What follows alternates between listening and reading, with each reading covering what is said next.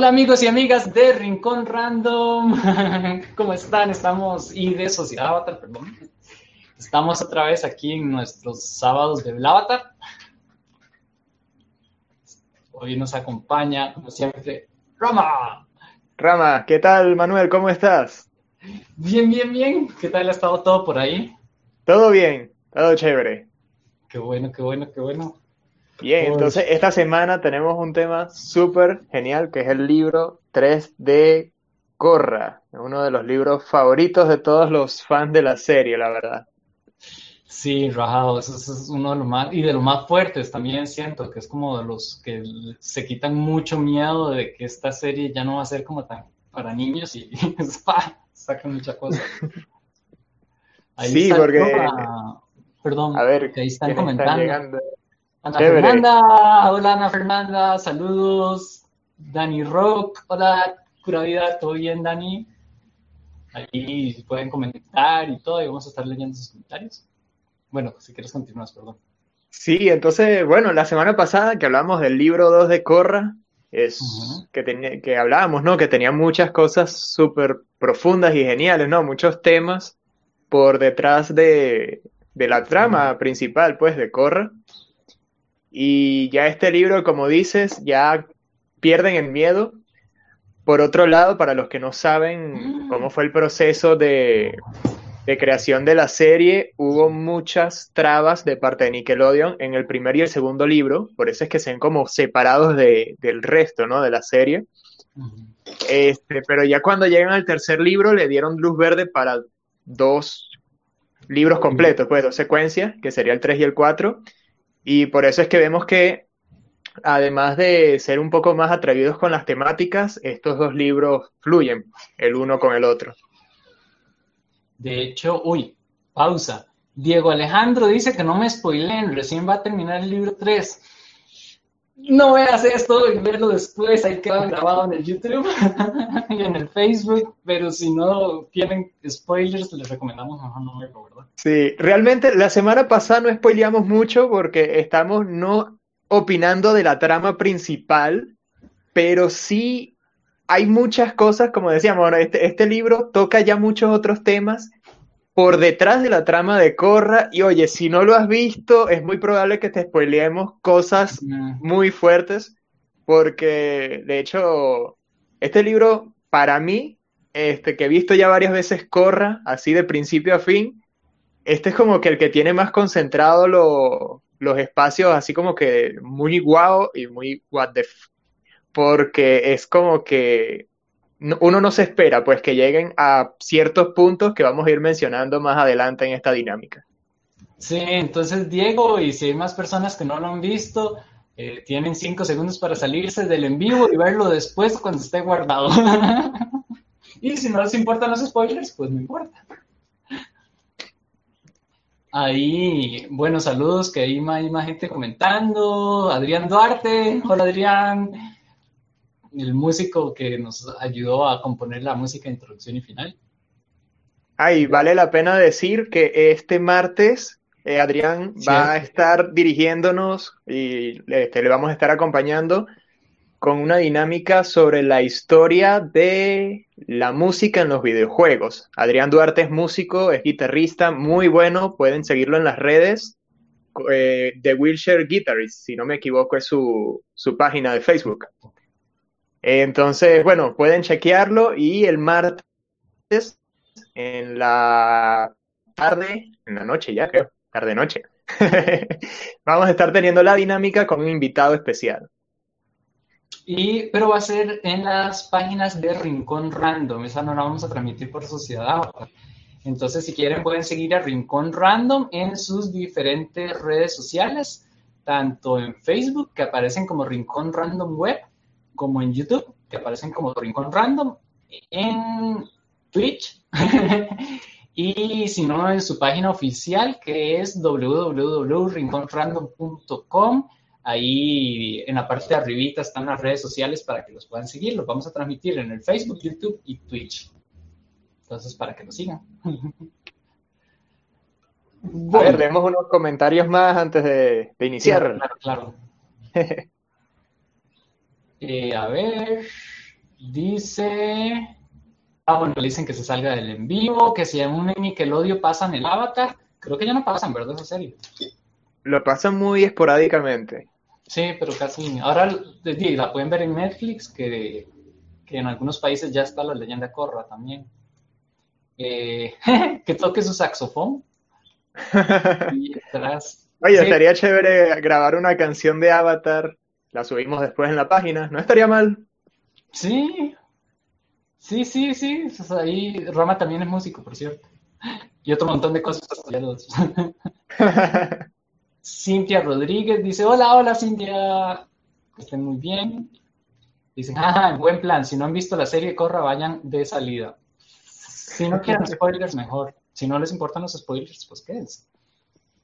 Y mejor hablen de las entidades interdimensionales que gobiernan el mundo, de cómo llegar a recordar a la divinidad individual, cómo defendernos contra los arcontes y perfeccionar la intuición para encontrar la verdad individual que está dormido en nuestro interior. Un abrazo y si me gusta corre y sus enormes brazos. Bueno, ese tema se nos sale un poquito de lo que vamos a hablar hoy, pero pueden seguirme por mis redes en Yoga con Rama, que allí esta semana voy a estar subiendo videos y a mi canal de YouTube, que ya le di play, este, donde justamente voy a hablar de temas similares, no tan profundos tal vez, pero sí vamos a tocar esos puntos. Claro. Y pues sí, los brazotes de Corra también. Sí, obvio. Eh, igual, en los pasados hablamos sobre el cómo despertar los diferentes chakras. Están en el canal de YouTube de Rincón Random. Ahí los pueden ver. Eh, muy buenas amigos. Hola Carlos. Saxofón. Ah, ya, ya, ya lo vi. Toquen el ending del primer avatar. Algún día lo eh, un gran saludo y eso es muy profundo. Perdible para debatir con ustedes. Ay, Carlos, usted fue el que debatió con nosotros la vez pasada, me parece muy bien. Carlos nos acompaña siempre. sí, nos encanta ese tipo de apoyo. ustedes nos motivan a seguir haciendo esto. Bueno. Bueno, entonces, libro 3. Entonces, eh, bueno, como comentaba hace un ratico, por la producción de la serie, el libro 1 y el libro 2 se sienten un poquito separados del resto. Sin embargo, buscan como que mantener cierta continuidad cuando nos dan la noticia que hay nuevos maestros aire en Ciudad República y en el Reino Tierra. Porque cuando Corra abre los portales, después de la convergencia, este, vamos a decir que espiritualmente hubo, no sé, una especie de cambio de balance y, em, bueno, surge de ciertas personas la habilidad de controlar el aire, ¿no? Y justamente esa palabra es la que le da el nombre a este tercer libro, que es el libro del balance. Manuel, ¿cómo te cayó esa primera noticia, ¿no? Cuando viste por primera vez el libro. Oh, eso fue primero impresionante, porque, eh, no sé, tocando algunos puntos, me gustó mucho ver cómo realmente el mundo y las energías demuestran que cuando se empieza como a caminar y a desenvolver en cierta área, la, bueno, en este caso, pues no diríamos como que toda la humanidad, porque era Corra la que estaba haciendo más los cambios, pero cuando se empiezan a generar ciertos, ciertos cambios, se puede recuperar y restaurar un balance de algo que incluso se creía extinto, ¿verdad? Como eran los maestros aire, que solo quedaban pues la descendencia de Ang, que eran unos cuantos, y de ahí a que se creara toda la población pues estaba difícil, pero me encantó, o sorprendente cuando uno ve ese despertar de los maestros aire y sobre todo cuando ve Sahel, ¿verdad? Que, que se empieza a despertar y toda esa fuerza que él tenía igual había una habían sentimientos encontrados, siento, porque por una parte estaba toda esa emoción de que sí, maestros aire y todo eso, después uno era como, bueno, tal vez puede estar forzado, y después cuando veía que los maestros aire no tenían como algo que uno dijera, no tienen nada especial, no van a ser monjes, había maestros aire que ni querían ser maestros aire, uno como, ¿por qué yo sí y yo no? Sí, de hecho, este libro, si nos ponemos a ver, es, toca mucho ese tema, ¿no? del balance, porque cuando vemos, no, esto así como, como comenta Manuel, que, que es como que ese, ese primer choque al principio, como que, ok, ¿qué está pasando aquí? Ok, hay cambios, pero vemos que más allá del balance, vamos a decir que no, nos dice directamente la serie, ¿no? El balance es porque faltaban maestros aires y ahora hay bastantes. Sino que también es un balance incluso en la misma forma de estos maestros aires, puesto que, eh, por ejemplo, el arco de Tenzin en este libro es el de abrirse, tanto él con sus hermanos como con los nuevos miembros de la nación, porque él era muy estricto, ¿no? Muy, muy tradicional, como hablamos la, la dinámica pasada, ¿no? Que a veces no queremos esos cambios, no conseguimos cómo balancear, ¿no? Lo tradicional con lo nuevo y a veces hay como que un poco de choque. Y justamente la evolución de Tenzin en este libro va con, con eso, ¿no? Con conseguir el balance entre lo estricto y lo tradicional que es él, pero también entender que, bueno, estos nuevos maestros no son nómadas. Son personas que de un día para otro despertaron con, un poder. Y también, de parte de estos nuevos maestros aire, entender que, bueno, que si ellos deciden tomar esa responsabilidad, también conlleva un esfuerzo de su parte de, de, bueno, también adaptarse a lo que ahora significa ser un maestro aire. Entonces, me parece muy bonito toda esa dinámica, esa búsqueda del balance que lo hemos reflejado en este caso en Tenzin y en los demás maestros. Sí, ese balance tiene razón, no es solo un balance físico, que también se da, pero este balance de actitudes ya se empieza a ver una duración por parte de Tenzin, incluso que uno diría, ah, Tenzin ahí ya tiene, ¿qué? 40, 50 años. Y uno diría, Dino, Tenzin ya está suficientemente maduro, pero en realidad hasta ese momento Tenzin también estaba viviendo un poco como Corra en el libro 2, de él encerrado en su burbuja tradicional de lo que era vivir en un templo de aire solo con sus hijos. O sea, él estaba viviendo como, o sea, los hijos lo veían no solo como maestro, sino como padre, entonces en cierta forma la obediencia y el seguir la tradición estaba implícita en ellos. Pero en este caso, tener que ir a, a reclutar gente, a ver personalidades totalmente distintas, gente que nunca han convivido, gente que tal vez sí quiere ser maestro aire, pero es como, no, me tengo que cortar el pelo para eso, ¿verdad? es demasiado gracioso cuando lo termina de rapar y es como, bueno, cortarse el pelo es opcional. ¿Qué? ¿Por qué me dicen hasta ahora? Sí, de hecho, a mí me pasó algo similar este, cuando me inicié con, con mi maestro, con mi grupo que yo tenía el cabello largo, yo siempre usaba el cabello largo, lo tenía hasta, hasta pintado, así las puntas en amarillo, así todo. Siempre he sido súper, no sé, súper fastidioso con mi cabello. Ah. Y es como que, bueno, es decisión tuya si te lo cortas, ¿no? Vamos a decir, es como parte de la tradición. Si te lo cortas, te puedes iniciar con tu cabello largo. Y yo al momento me puse a pensar también y, y me sentí un poco, ¿no? Ya cada vez que veo esa escena me, me recuerdo al momento antes de iniciarme porque fue justamente así, como que, bueno, es decisión tuya y yo como que, bueno, sí, es lo tradicional, es parte, ¿no? También de ese soltar, porque se supone que cuando uno está en estos caminos espirituales es también dejar lo, que, lo superfluo. Y en ese caso yo dije, bueno, mi cabello, ¿qué, qué es? Solo cabello, nada, pues, córtalo. Y así fue, ¿no? Entonces, y hasta ahora lo mantengo así bajito. Entonces, Sí, es parte, ¿no? sí, al final me gustó, es fresco. Se sienten las corrientes de aire. atrás alguien. Exacto.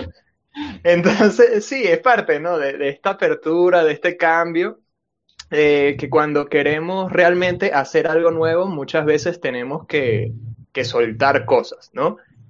Tanto lo, vamos a decir, como lo que nosotros sentimos que es, como las cosas que pueden venir nuevas también, ¿no? Y, vemos este caso nuevamente con los maestros, donde este, después de que al, que le rapan, no me acuerdo el nombre, que le dicen como que, sí, bueno, raparse es una decisión personal, y como que, ¿qué? Y es como que, ajá, ok, la risa al momento, pero después de que él vive, ¿no? Oye, realmente tiene un sentido, más bien él motiva a los demás como que, bueno, dale, córtate el cabello. Entonces es chévere, ¿no? Esa dinámica que existe este, y que hace sentir más, más vivo estos personajes que ya dejan de ser meros personajes secundarios, se convierten en parte realmente del mundo. Sí, de hecho, no había, no había pensado eso, porque es cierto, bueno, yo también tenía el pelo súper largo, pero me lo corté porque ya me estorbaba, ¿verdad? No.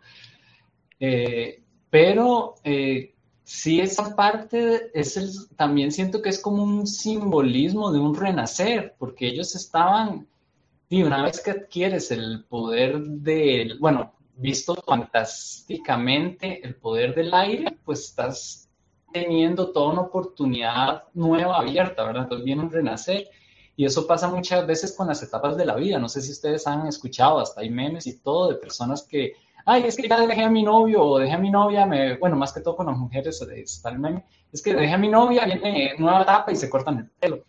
Entonces uno, algunas personas hacen chiste, pero simbólicamente eh, e incluso inconscientemente ayuda a uno a darse una nueva imagen con uno mismo, porque bueno, a mí me pasa, ¿verdad? Cuando me corté, también cuando me corté el pelo, eh, me vi yo, mira, mi cabeza más pequeña de lo que me acordaba, porque era, ni era como afro.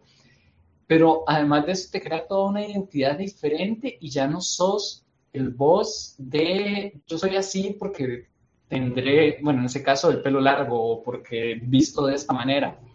Eh, no hay una identificación o una ferro al ser físico o al ser corporal, sino que viene algo más allá. Mira, yo puedo cortarme el pelo, yo puedo tener un accidente y perder mis brazos y voy a seguir siendo yo, ¿verdad? Voy a seguir siendo este ser e incluso puede ser que ahora sea un ser aún con más fuerza, con más beneficios y que aprenda más cosas nuevas. Entonces me parece que eso eso puede marcar, ¿verdad? Un poco el aspecto. Eh, todo, el, todo lo que hablamos solo por el, el, sí. de que se corta el pelo y era casi que una broma, pero es como muy simbólico.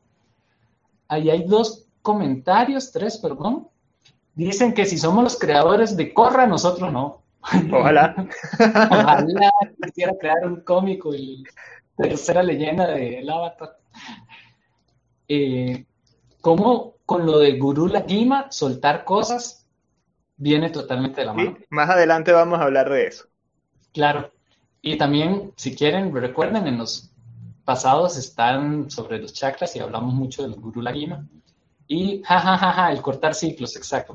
Nos reímos y todo, y uno hace bromas de eso, pero tiene cierta relación un poco el cambiar, el aferrarse a una identidad, ¿verdad? Sí, y esto es importante porque muchas veces vemos el cortar ciclos solamente como dejar atrás, pero también hay que verlo más como un inicio de ciclo, ¿no? Lo que viene adelante.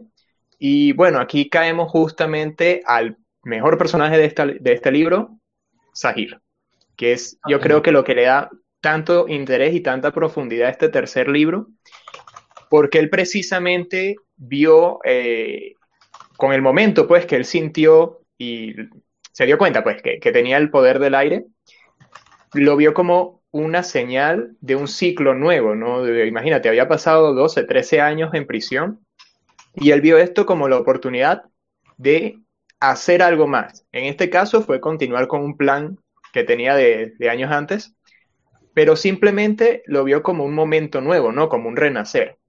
Y si nos damos cuenta, incluso se vuelve a presentar simbólicamente lo del cabello. Él tenía el cabello súper largo, la barba súper larga, y dicho por él mismo, que él siempre sintió afinidad con los maestros aire, él se cortó la barba y se rapó el cabello también. Entonces volvemos, ¿no? El simbolismo que trae un acto tan cotidiano como es simplemente cortarse el, el cabello. Sí, claro. De hecho, eso para mí fue con demasiado simbólico, porque primero el que fuera alguien que tuviera esa conexión extraña, en cierto punto un poco torcida tal vez, pero tuviera esa conexión extraña con, el, con los maestros aire y que tuviera tanto esa, no sé, como misticismo, tal vez se podría llamar del, del soltar, del, del conexión con la parte eh, físico, una con las enseñanzas más espirituales de los maestros aire, a pesar de que él no era maestro aire aún, ¿verdad? Recordemos que él era alguien normal, ¿verdad? Sin poderes. Pero que a pesar de que él fue sin poderes, fue de uno del loto rojo, fue, si no me equivoco, casi que el, bueno, fue el líder, ¿verdad? Del loto rojo y líder de personas eh, que sean maestros, ¿verdad? De, de sus diferentes elementos. Entonces, una persona con esta capacidad tan fuerte, aun siendo un ser ordinario, cuando tiene una habilidad extraordinaria, pues pierde totalmente los límites, tanto así que él llega a volar. Pero para eso, como nos estaba explicando Rama, llega esa necesidad, ese punto de aprender a reinventar, renacer y ver oportunidades en lo nuevo. Es porque a veces nosotros como que decimos, muy bien, voy a dejar el pasado atrás y queda un vacío y usted es como, ¿y ahora qué? Saber que es, bueno, lo que dicen en las enseñanzas de ahí, está el vacío, pues lánzate a él, ¿verdad? No es como, ahora dice, solté lo de atrás, pero no me atrevo a dar ese salto, ese salto al vacío, ese salto para volar, ¿verdad? Que no salto al vacío para morirse, sino que sabiendo que vas a lograr transformar y lograr ser aún mucho más grande y grandioso. Entonces lo mismo pasa en nuestras vidas, ¿cierto? Por eso Sajer me encantó tanto, lo sentí como un espejo y me dio muchas enseñanzas para, para afrontar cosas que estaba viviendo muy fuertes incluso en ese momento de la vida. Sí, de hecho, esto que dices es súper importante porque muchas personas ven el proceso de cambio como que suelto, pero cuando viene esa sensación de vacío, entonces surge como una necesidad de volver a llenar.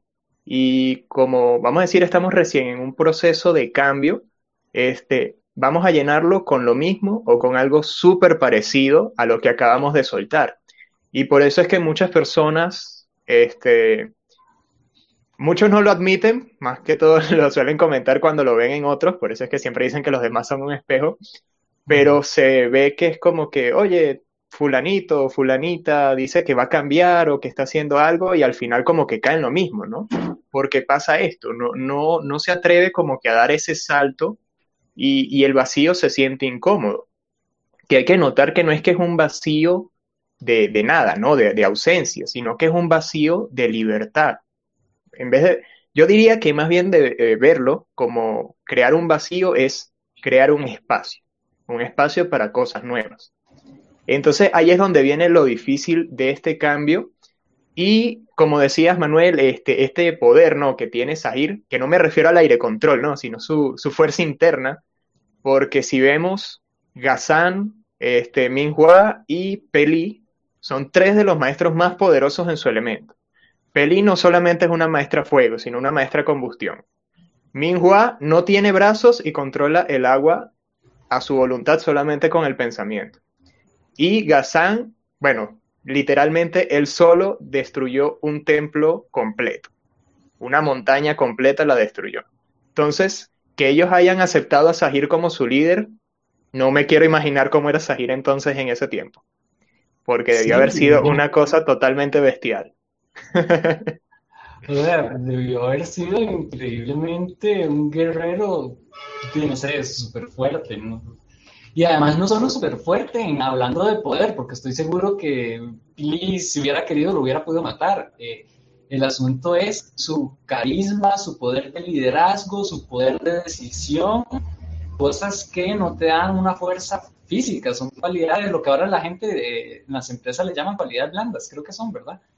Entonces, son cualidades que realmente hacen a un líder. O sea, vos no sos líder, por lo menos en la actualidad, de por ser el más fuerte, el que tenga la mejor arma o el que gane la guerra. Sos líder porque sabes, en este caso Saher, que si era un líder que cierto, a pesar de que los llevaba por otro camino, siento que era un muy buen líder, él los adoptó casi que como integrantes no de una banda, eran una familia.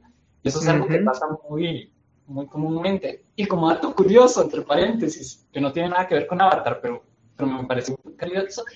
Esto pasaba mucho con los piratas, con los barcos piratas. Ah, usted también sabe, yo amo los piratas. Sí, yo también hubo una época que está como que interesado en el tema. sí, a mí me obsesionan las cosas piratas. La cosa es que los piratas en un barco pirata eh, eran democracias. Eh, si bien recordamos que en esa época eran reinos e imperios, a pesar de eso, los barcos piratas, el capitán del barco pirata era elegido por democracia, por un voto popular, votaban que él fuera el, el capitán y él tenía que velar, bueno, tenía que ser valiente, eh, saber cuándo retirarse y cuándo atacar y además velar por el bienestar de toda la tripulación. Entonces, si era un dictador que le hacía daño a la tripulación sin sentido, lo mataban. Eh, el pueblo, bueno, en este caso la tripulación, era quien tenía el poder de, y la sabiduría de elegir quién era el que les convenía. Y el que les convenía era el que tenía todas estas cualidades, casi como, como ser un papá, yo. Entonces a él lo veo, le hice esa analogía, me parece como interesante, que él tenía todas estas cualidades de ser alguien que se preocupaba por, por, por su tribu, por decirlo así, por su barquito pirata de cinco. Entonces me parece que es algo que no lo sacan mucho, que queda como bajo la mesa, pero se puede interpretar. Sí, sí, totalmente. A ver, Manuel, léenos otros comentarios que veo que están comentando bastante. Sí, veo bastante. De hecho, espérense porque se me quedaron atrás. Eh, nos comenta Dani Sajer, villanos así como que no recuerdo muchos como él. Es cierto. Muy pocos. En pocas series hay, hay villanos con esas. Después dice, Drixter, Drixter, yo opino que más allá de ser un maestro control, su capacidad de dirigir y su estratégica forma de pensar las cosas es lo que lo hizo que lograra ser quien fue. Ahora, siendo un maestro aire, debí haber sido debió haber sido su revelación a que sus planes debían ser finalizados. Totalmente. Completamente de acuerdo. Después. Uy, bueno, ahorita toco ese tema. Carlos Frías, ¿cuándo hablaremos de los chakras y del por qué Corra no debió haber dominado el estado avatar? De los chakras, es que ya lo hablamos hace poquito, hace tres programas atrás, creo, cuatro. A ver, no como, sí, como cuatro o cinco más o menos. Hablamos de los chakras y justamente esa pregunta, de hecho, la respondimos la semana pasada, que también nos las hicieron. Respondo rapidito, puedo responder corto. Adelante, adelante. Ok. Aquí, cuando hablan de los chakras, este, hay una diferencia que muchos confunden ya que muchas personas dicen que Korra no debió haber entrado en estado avatar porque no había abierto los chakras. Y es un error que se, se comete al principio, porque la verdad es que los chakras, su estado natural es el estar abierto, vamos a decir, no abiertos, sino activos, fluyendo, ¿no? De, energía. Lo que sucedió con Ang es que, primero hay que considerar que es un niño que en un tiempo muy corto pasó por muchas situaciones sumamente difíciles y traumáticas, y estos traumas crean bloqueos en los chakras. Recuerda otra cosa también, los maestros aires son súper espirituales, quiere decir que están súper conectados con estos aspectos más eh, etéreos, ¿no? Más, más internos. Entonces, obviamente esto a él le afecta más lo que ocasiona un bloqueo de los chakras. Por eso es que tuvo que ir con Guru Patik a liberar estos chakras, ¿no? O vamos a decir, a reactivar estos chakras. En el caso de Korra, ella, si bien pasó por situaciones difíciles, ella no había presentado realmente una situación traumática como para justificar un bloqueo de chakras. O era muy inmadura, sí, muy impulsiva, sí, pero eso no quiere decir que tengas los chakras bloqueados, ¿no? O sea, no tiene que ver. Ahora, si vemos esto cuando pasamos al libro 4, esto lo voy a mencionar súper corto porque es la semana que viene vamos a hablar de la profundidad, eh, si vemos que Corra ya ahí sí está traumatizada. Queda envenenada del ataque del loto rojo, pasó por un periodo muy fuerte emocional, esto sí le crea traumas y que sumado al veneno que todavía estaba en su cuerpo, ella no pudo controlar bien el estado avatar en el libro 4. De hecho, cuando recordamos la primera pelea con Kubira, que Kubira literalmente barrió el piso con ella, este, era porque Korra no podía entrar al estado avatar por culpa de estos mismos traumas. Ahora, si ella no hubiese pasado por eso, supongamos, Kubira hubiese sido enemiga de ella primero que Sahir, pobre de Kubira. Pero entonces hay que tomar en cuenta eso, ¿no? Este, la diferencia en, en lo que es el manejo de los chakras. Ankh tenía traumas y tuvo que desbloquearlo. Korra no es hasta el libro 4 que presenta estos traumas y que sí le afectan en el estado avatar. En resumen. Ahí solo agregar una cosita también, también el, sentido de negación, el negar a aceptar el propio ser como avatar. O sea, Aang no solo tenía todos esos traumas, que eran montones a una corta edad, sino que también estaba negando ser el avatar. Cuando vos negas algo, por más habilidades que tenga, o sea, incluso en la vida diaria, eh, hay gente que de repente pierde la habilidad de manejar carro, digamos, no porque no sepan, sino porque tienen tanto miedo que dicen, no, yo no sirvo para esto, y se enfoca tanto en que no sirve para esto que al final no logra hacerlo, aunque tenga todas las competencias para hacerlo. Corra más bien era todo lo contrario, ella era yo soy el avatar, yo tengo que, entonces tenía como estas diferencias en, en, el, en el autorrespeto, podríamos decirlo. Bueno, eso es como... Ahí hay otros comentarios. Eh, bueno, Carlos, nos dices qué te pareció ahí la, la respuesta, ¿verdad? Wilbert Barquero, hola Will. Dice, voy a tener que empezar a ver Avatar. Perfecto. Recomendado. Danny Rock dice soltar cosas, como Conan cuando se topó al Guru Batig en el Templo del Aire, exacto lo mismo. Y dice Wilbert, si les gustan los piratas, vean One Piece 10 de 10. Tengo que verla, me la han recomendado mucho. A mí también, la cosa es que ese, ese número de capítulos me, me tiene como que, oh, si empiezo no voy a querer terminarlo y uh, está como difícil. Vamos a ver qué se presenta más adelante, si tengo tiempo para. sí, hay que ver. Bien, entonces vamos a continuar. Este, antes de seguir con Sahir, que realmente es como el tema más profundo, aquí vamos a poder hablar mucho tiempo. Vamos a tocar también otros aspectos que, que nos muestra ¿no? este tercer libro. Y uno de los que más me llama la atención es cuando llegan a Sao Fu, creo que es que se llama, ¿no? La ciudad de, del clan del metal.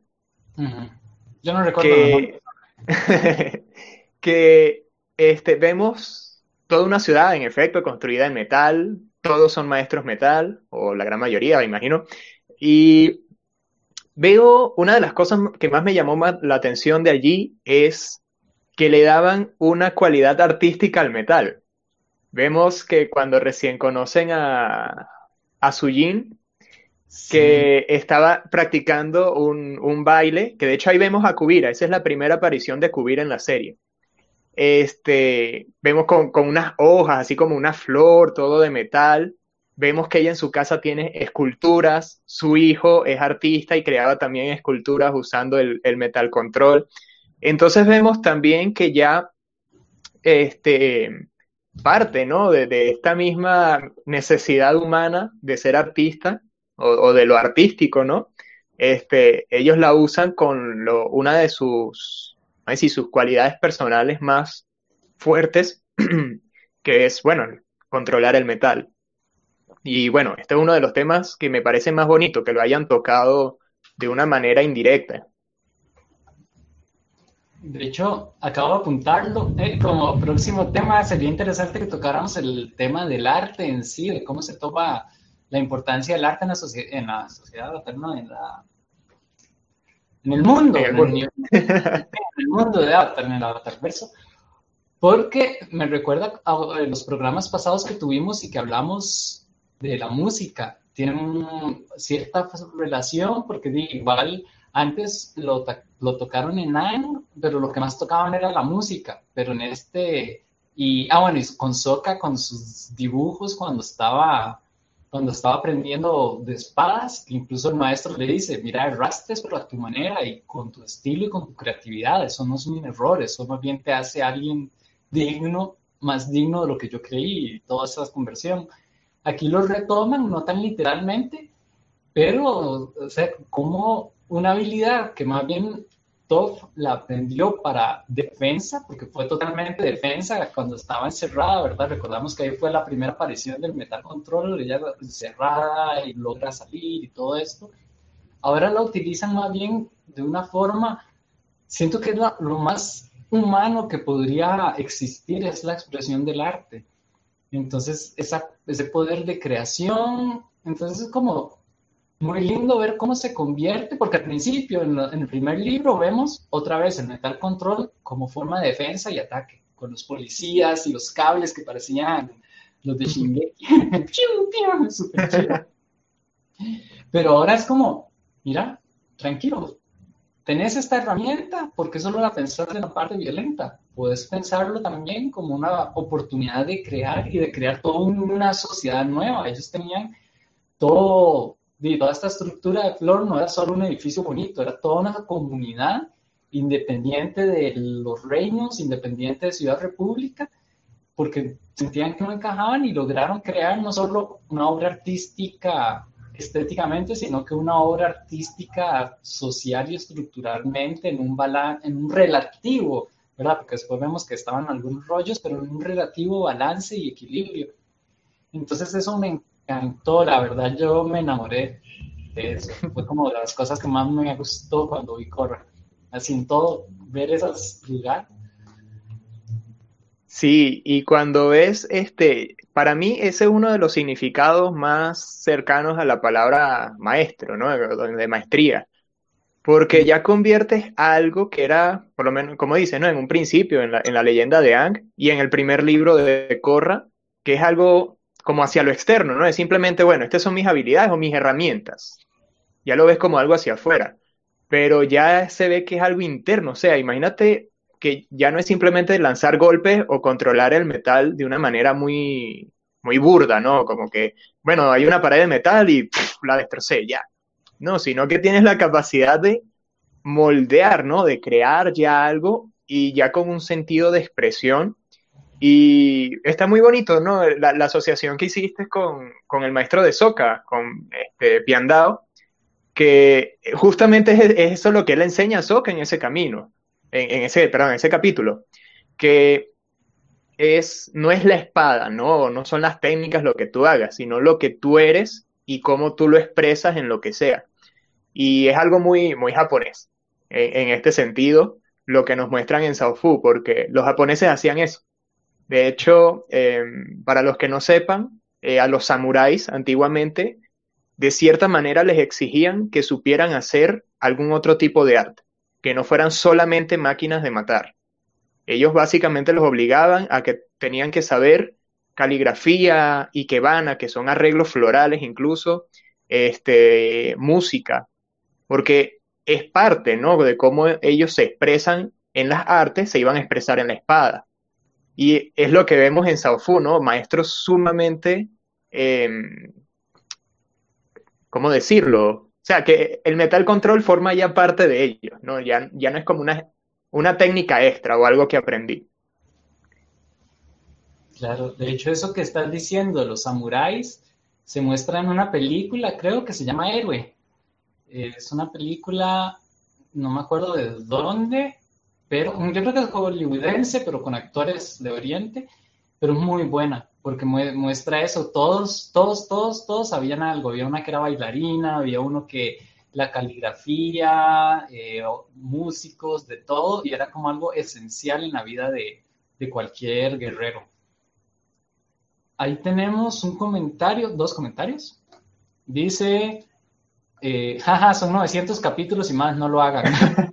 Con respecto a One Piece, ¿verdad? Que acaban de, de, Tengo muchas ganas, no crea, tal vez voy a ver que sea un resumen. 900 capítulos es demasiado, no he terminado. Y Carlos nos responde, después de la pelea de Saher, ella negó su identidad como avatar. Y cuando peleó con Kubira, ella pudo activar su estado avatar. Lo único que la detuvo fue ganarle, fue su trauma de la pelea con Saher, exacto. En conclusión, al momento de que ella haber negado su identidad como avatar, ahí debió originarse un bloqueo de sus chakras. Recuerda que lo del veneno no cuenta, ya que en el momento de pelear con Kubira ella no tenía veneno. Exacto. Sí. Tal cual. Sí, lo del veneno era recalcando que el veneno también ayudó a generar el trauma, no era Sí. Bien, entonces, bueno, volviendo al tema de Sahir, para tocar otro de los puntos, ¿no? Que también veo que preguntan mucho en, el grupo, este, ¿cómo hizo para aprender a controlar el aire tan rápido? ¿Okay? Porque es una duda que tiene mucho sentido, ¿no? Que surja, porque es como que, ok, está bien, tienes el poder del aire, pero venciste a varios maestros del loto blanco, te escapaste de la celda, liberaste a tus amigos y, o sea, ayer aprendiste a controlar. Sí, volaste y, en, dos semanas.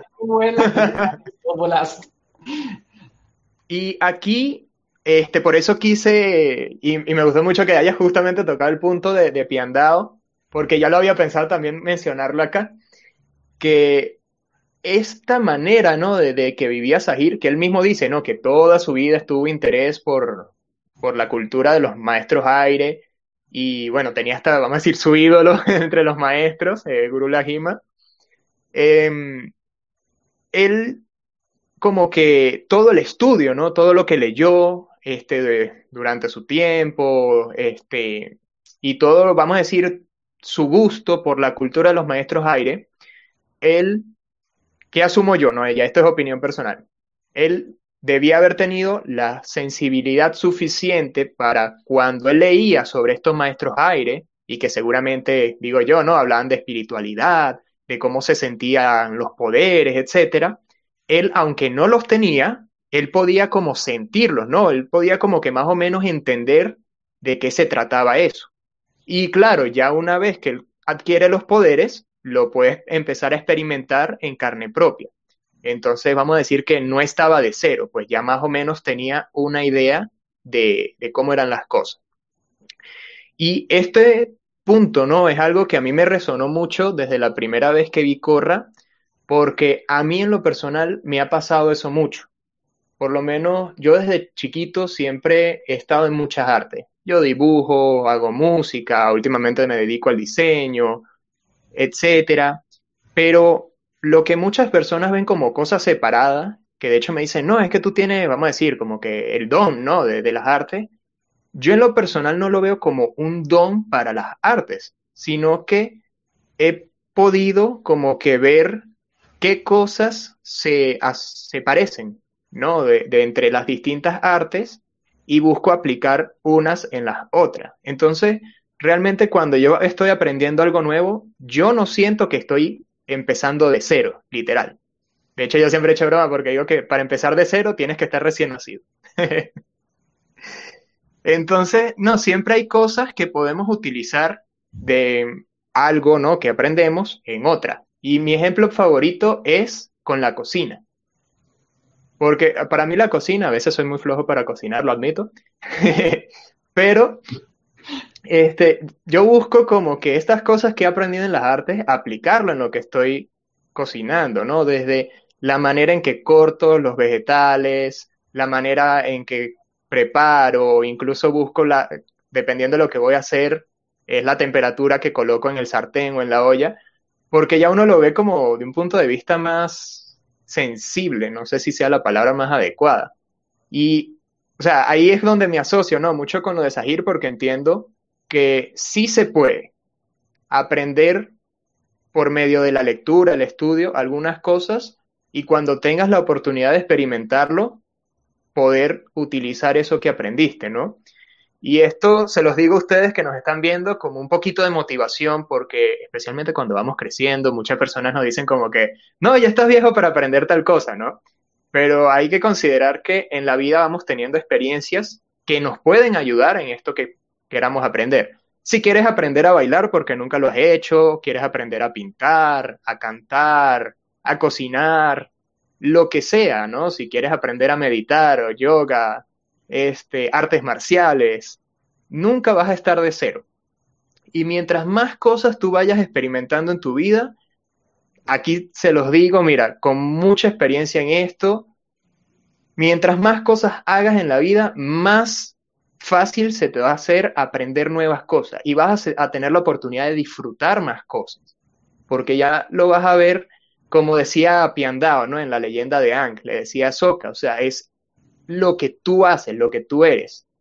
Y si fallas, no importa, porque vas a fallar como tú eres, vas a fallar de una manera auténtica. Y yo creo que en el fondo eso es lo más importante. Claro, de hecho, con eso eh, estaba recordando también que, bueno, viendo cuando uno ya empieza con meditación y todo eso, ve también el poder que tiene el ser a la hora de, el ser con la mente, ¿verdad? A la hora de crear un estado o crear y aprender, digamos, pongamos este ejemplo, ¿verdad? El caso de que estabas tocando de aprender, eh, de aprender otras cosas, o en el caso de esa gente que aprende hay de control como si nada, de buenas a primeras. Entonces, hay algo que es muy importante porque vos, sin haber hecho alguna actividad física, puedes hacer lo que algunos llaman la previsualización. Entonces, eh, digamos, el ejemplo clásico de que si uno va en una bicicleta, bueno, antes, antes yo andaba mucho en bici, ahora los como transporte a veces, pero antes andaba así, ¿verdad? Mucho. Entonces, a uno le decían una cosa, si hay un hueco o dos huecos o una piedra o dos piedras, usted no vea el hueco, vea por donde usted va a pasar aunque sea más pequeño. Porque si usted ve el hueco, inconscientemente va a dirigir la bici hacia el hueco. Entonces lo mismo pasa y cómo se aplicaría. Entonces, vos, sin, bueno, en este caso Sajer, sin haber aprendido, sin haber tenido el control de del aire, él visualizaba y entendía y sentía incluso el logro y el éxito en el aire control. recordemos que cuando él estaba en la celda, él estaba tranquilo, se veía en estado meditativo, se veía como muchas veces en esas, eh, claro, con su imponencia, ¿verdad? Que daba miedo el solo hecho de cualquier cosa. Pero entonces lo mismo pasa con nosotros, digamos, a la hora de hacer exámenes, vean, eh, cuando yo estaba en la U, eh, estudié una carrera, estudié varias, pero una de las que estudié era biología. Y a ver, en un montón de materias me fue mal, no crean que, que, que, me, que, era máximo, pero me iba mal por otras razones. Pero voy a una que, sin mentirles, yo casi no estudiaba, estudiaba poquito tiempo comparado con un montón de gente, pero a la hora de estudiar hacía el, ejercicio de, muy bien, lo que voy a aprender, eh, lo que nos está diciendo Rama, no es de cero, primero que nada, es en base a conocimientos anteriores, probablemente cosas que ya tengo, y voy a hacerme un espacio para lo que leo, lo que veo, lo que escucho, absorberlo en este. Y a la hora de ir a hacer el examen, yo sé que voy a ir con todo lo que con todo mi conocimiento y voy a dar lo mejor de mí. No necesariamente me voy a sacar un 100, pero sé que voy a dar lo mejor de mí. Entonces, a la hora de ir a hacer el examen, eh, tu actitud es diferente, a la hora de estudiar son más receptivo o receptiva de todo lo que hay en tu entorno que no es lo mismo que yo esté estresado de decir, no sirvo para nada, no voy a lograr eso, ni nada, de verdad, porque eh, tenía muchos compañeros que, de verdad, yo no sé cómo hacían, estudiaban en la U y llegaban a la casa a estudiar y tomaban café y un montón de cosas para tenerse despiertos y pasaban todo el día estudiando eso.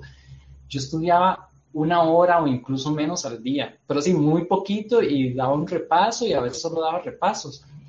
Pero al principio yo creí que era vagancia, pero me di cuenta en los resultados de, de esa materia, porque nosotros de esa, eh, no, es que nosotros casi no estudiaba y tú no sé, así con unos problemitas. Pero la cosa es que en esas materias que, que tenía esa determinación y esa práctica, me iba bien. No era la mejor nota de todos, pero lograba pasar y me iba muy bien y entendía las cosas y asimilaba las cosas. Entonces, eso pasa en la vida, así como Sajer tiene ese éxito, nosotros podemos tener ese éxito, solo es visualizarnos antes de hacer algo con este éxito, ya sea algo simple como, bueno, no simple, pero algo como un examen o a la hora de exponer en público, eh, los que tocan instrumentos, a la hora de tocar algún instrumento, visualizarse, ¿verdad? Logrando hacer esto.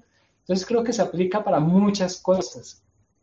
Y hubiera sido bonito que lo tocaran un poco más en Avatar para que no se viera así como de la nada, pero cuando uno como que está metido un poco en esto, entiende que ese fue el proceso probable que pasó Sajer. Sí, y bueno, aquí para añadir cortico, para continuar con otro tema, este, uno de los ejercicios que yo hago, este, viene en base a una frase que, que leí cuando era muy pequeño, ¿no? Que decía, siempre juega a ser lo que tú quieres ser como si fueras un niño. Claro, en ese momento en efecto era un niño y no la comprendí bien. y de verdad jugaba. exacto. Pero, ¿sabes? Me quedé esto como que en el subconsciente y conforme fui creciendo, ¿no? De cierta manera tiene mucho sentido, porque es esto que hice, no es visualizar. Porque cuando un niño juega, por ejemplo, a ser astronauta, él no dice, estoy jugando a ser astronauta, voy a jugar a que estoy en un cohete. No, él es un astronauta. Él está en una nave espacial. Su imaginación, el poder de imaginación de un niño es tan poderoso, tan grande, que literalmente se siente que está en una nave espacial. Y a pesar que sus conocimientos técnicos no sean tan profundos, lo que no sepa, busca la manera de resolverlo. Y por eso es que vemos niños, sí, porque le doy a este botón y aquí y aquí arranco, aunque un cohete no funciona así, eso es lo de menos. El punto es que ellos están, o sea, en su mente, ellos son el astronauta, o son el soldado, son el guerrero, son el músico, la estrella de rock. Un niño agarra un, un, palo de escoba y se pone a tocar guitarra y él está dando un concierto. Y uno de afuera ve a un niño con un palo de escoba, pero el niño está dando un concierto. Y eso es algo que yo creo que uno como adulto tiene que volver a desarrollar esa capacidad de imaginación, porque es justamente esto que dice Manuel, esta visualización, el podernos ver y sentir en las cosas que, que querramos hacer. ¿Quieres ser cocinero? ¿Tienes 50 años y nunca cocinaste en tu vida? Pues no importa. Visualízate como un cocinero, visualízate cortando, mezclando, cocinando, calentando y que haces un excelente plato. Ya la parte técnica la vas aprendiendo de a poco, pero esa visualización es el, el paso más importante. Bien, seguimos con otro tema para no enfrascarnos aquí toda la tarde. Sí, mucho, pero sigamos. Pero hay un comentario. Ya, a ver. Blanca Estrella nos dice, pero no es absurdo él.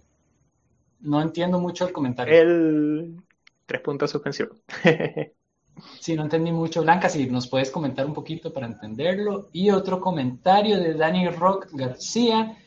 Hablar del secreto de la longevidad como el avatar Kyoshi fue por su poder espiritual, chakra, su entrenamiento especial.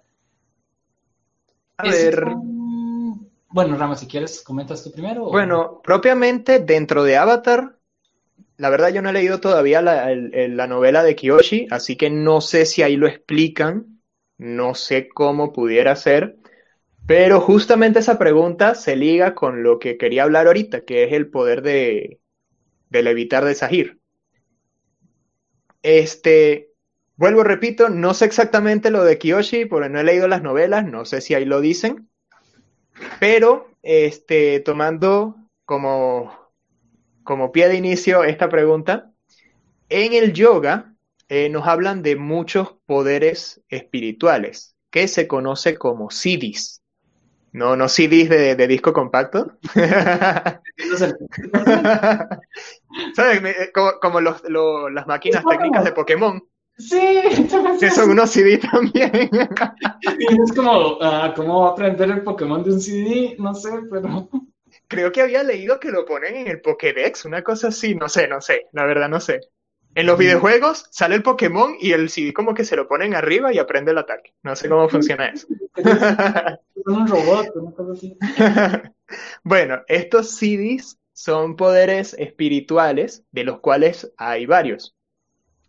Y uno de ellos es el CD de la Gima, que es justamente el CD de la levitación, o la ligereza, mejor dicho puesto que ya depende de la interpretación que le den en los textos. Hay personas que dicen que literalmente levitar, ¿no? Que es, vamos a decir, la imagen clásica de los yogis, ¿sabes? Sentados levitando, así como, como en la prisión. este, otros dicen que es que el cuerpo se vuelve muy ligero, como una pluma. Entonces se dice que se expresa cuando los practicantes muy avanzados de yoga pueden hacer todas esas posturas y casi que ponerse parados sobre el dedo índice de la mano y como si nada, ¿no? Como si no pesara. Entonces, este viene a ser el poder de la gima, que es el que le da el nombre al gurú que pudo levitar. Este, hay otros CD que los puedo mencionar así rapidito. Hay unos que habla precisamente sobre el control sobre el metabolismo, lo, lo que hace que envejezca más lento. O sea, puedes tener una vía súper larga. Hay otros CDs que te permite teletransportarte. Este, otros dicen que te puedes hacer muy grande como el tamaño de un planeta o el universo, o muy pequeño como el tamaño de un átomo. que de hecho eh, lo muestran en el libro 2, cuando la historia del Avatar One, cuando él tropieza a un sapito, que le dice, ah, pero solamente es este, este pequeño sapito, y se hace un monstruo grandísimo y dice, aquí uno dice pequeño. Entonces dicen que justamente los que tienen poderes espirituales eh, avanzados pueden llegar a ser eso. Entonces, sí, es todo un tema bien interesante. Y bueno, vamos a decir que uno de que, que los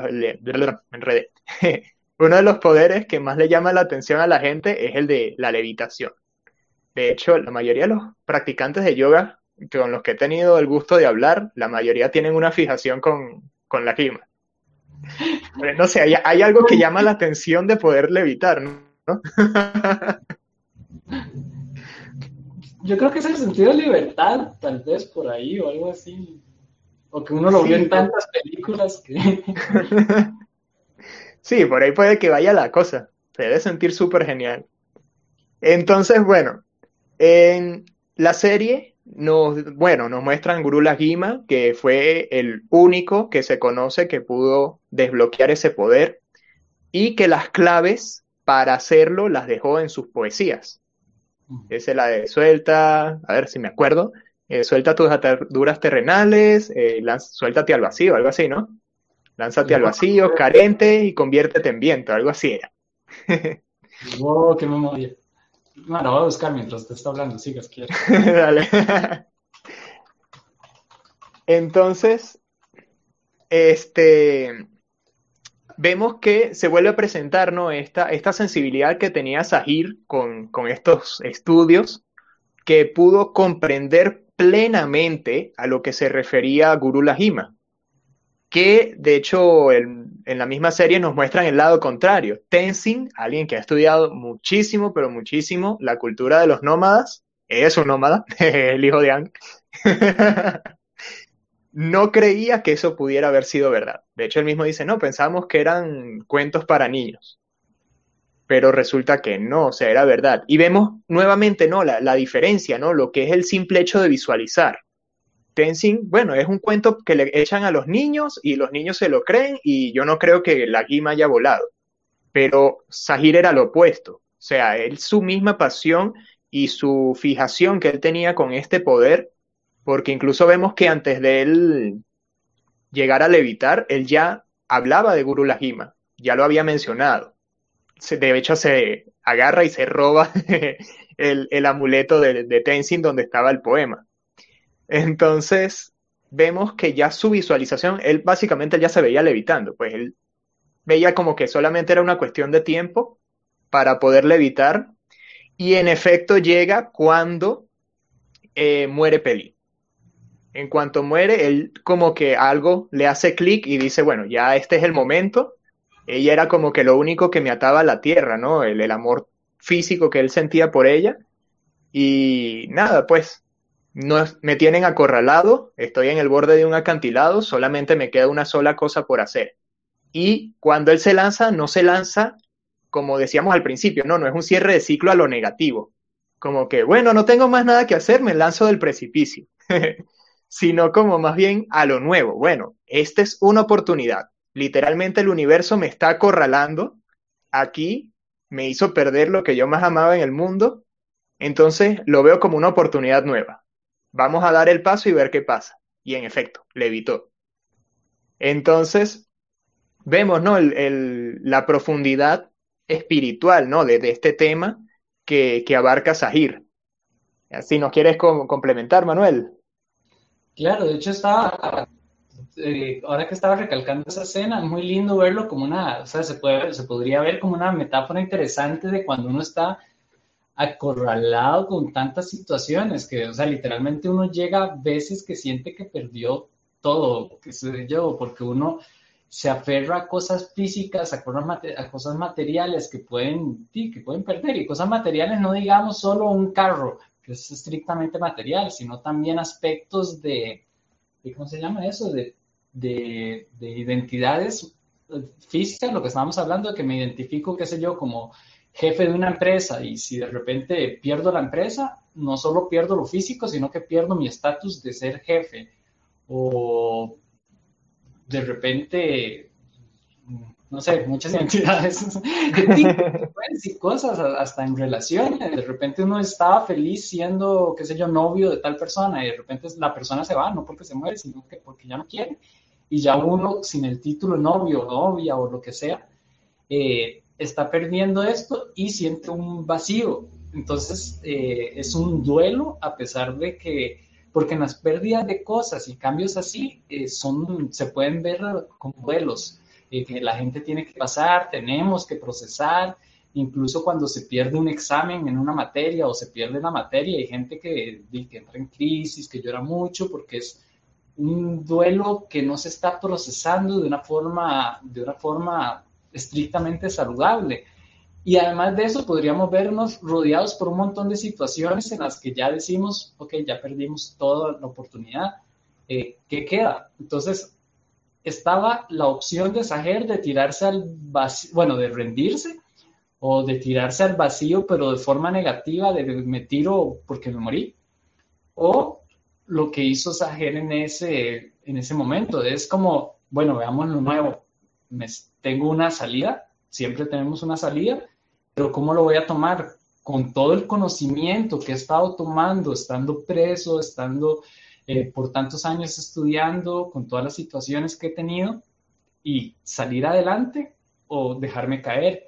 Y creo que eso ahora con esto de, con esta situación del coronavirus y todo, es muy, muy, muy preciso este, esta enseñanza que deja ahí la, la leyenda de Avatar de Korra, porque a muchas personas les ha tocado duelos fuertes. Yo estuve trabajando en una línea de atención a, a, los usuarios, ¿verdad? A los ciudadanos, y es para ayudarles con respecto a las normativas del coronavirus, a hacer los exámenes y todo eso, ¿verdad? Dirigiendo como un call center, pero para esto. Y llamaba mucha gente, incluso gente, a veces uno tenía que tener como cierta fortaleza porque llamaba gente despedazada y se ponían a llorar, que que quedaron sin trabajo después de 20 años y que toda su vida eso es lo único que habían hecho, que no sabían qué más hacer, eh, que ya no tenían plata, que no tenían, no veían otras oportunidades, incluso hubieron casos de gente que ya estaba diciendo, mira, yo ya en este momento estoy viendo una torre, de la me la voy a tirar, y muchos de esos casos se lograron superar gracias a, a la capacidad de la gente que había ahí, había una psicóloga y todo. Bueno, pero el asunto es que todas estas personas, o muchas de estas personas, no podemos decir que todas, ¿verdad? Si hubieron casos muy fuertes, que, pero muchas de estas personas encontraron en este vacío, en este duelo, una oportunidad de cambiar, de crear cosas nuevas y de crear una oportunidad incluso de aprender cosas nuevas y de realzarse a un vacío, que ese vacío lo podríamos ver como la incertidumbre humana,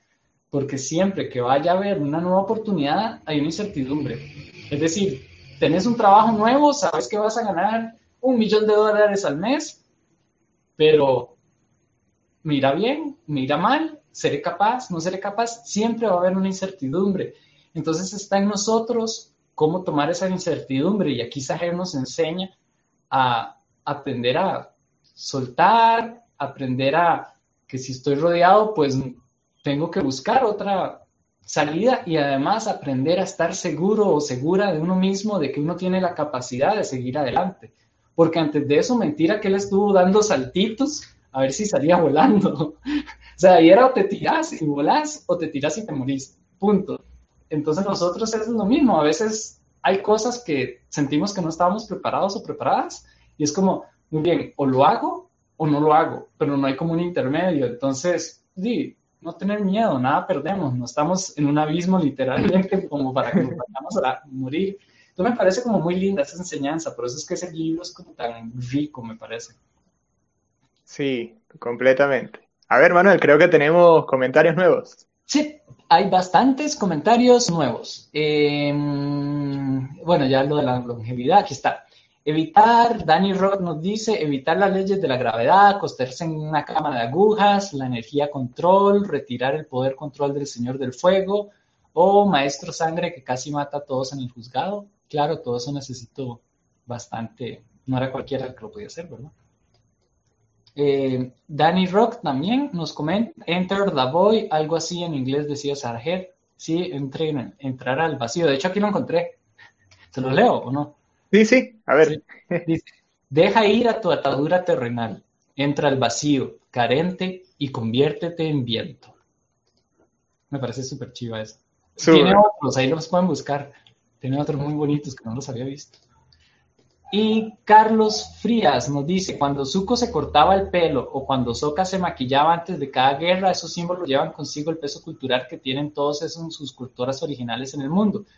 En Korra las cosas ya no funcionaban de esa manera. Sí, en una parte y no del todo, digamos. Eh, bueno, Rama, si quieres empezar. Bueno, de hecho vemos algo similar a lo del suco con el cabello, pero ya para el libro 4, Corra también se corta el cabello. Entonces vemos que es también una visión, em, vamos a decir, con el mismo sentido, pero de cierta manera opuesta a lo que hablábamos al principio de la dinámica cuando los nuevos maestros aires se cortaban el cabello. Ya vemos que es, es más el corte de cierre de ciclo pero mezclado con el vacío, ¿no? La incertidumbre de que no sé qué va a venir adelante, ¿no? Simplemente sé que necesito soltar. Eso en, ese caso, ¿no? Este, también en el caso de, de Zuko, cuando se corta el cabello eh, con Airo, es simbólico también porque el moñito que ellos tienen es similar al moñito de los samuráis, que ellos cuando se lo cortaban era básicamente un, un deshonor. Entonces, vamos a decir, es un significado distinto. Y en el caso de Soka, bueno, sí, muchas tribus se pintaban, se arreglaban de ciertas maneras antes de los combates. Eh, de una manera era, sí, para llevar, no vamos a decir el peso de la cultura, porque será como un poco negativo, ¿no? Pero sí era como para armar, sí, sí, pero era más bien como para armarse con la energía de su propia cultura, ¿no? De sentirse parte de, de lo que ellos iban a defender en ese momento. Entonces, de hecho, también es interesante que lo digas así, como el peso, porque vemos que una misma acción se puede interpretar de varias maneras. Entonces también depende, ¿no? La, intención de la persona. Claro, y es que eso, eso era algo que quería comentar, que dices, eh, también hay que ver que la parte tribal ya se estaba perdiendo en Avatar, no porque los guionistas se les ocurrió, allá quitemos la parte tribal, qué aburrido, sino porque históricamente y temporal, temporariamente, no sé cómo se dice, en una línea de tiempo, el contexto histórico humano también eh, se, se, está viendo ahí reflejado en esta serie. O sea, humanamente ahora, antes de ir a la guerra, los militares se pondrán sus cascos y sus trajes y todo, pero no los vemos pintándose de tigres, jaguares, ni nada de eso. Buscan algo tácticamente militar, no buscan algo más tan espiritual. Bueno, uno verá alguno que tiene tal vez la foto de su hija o cosas que le recuerdan.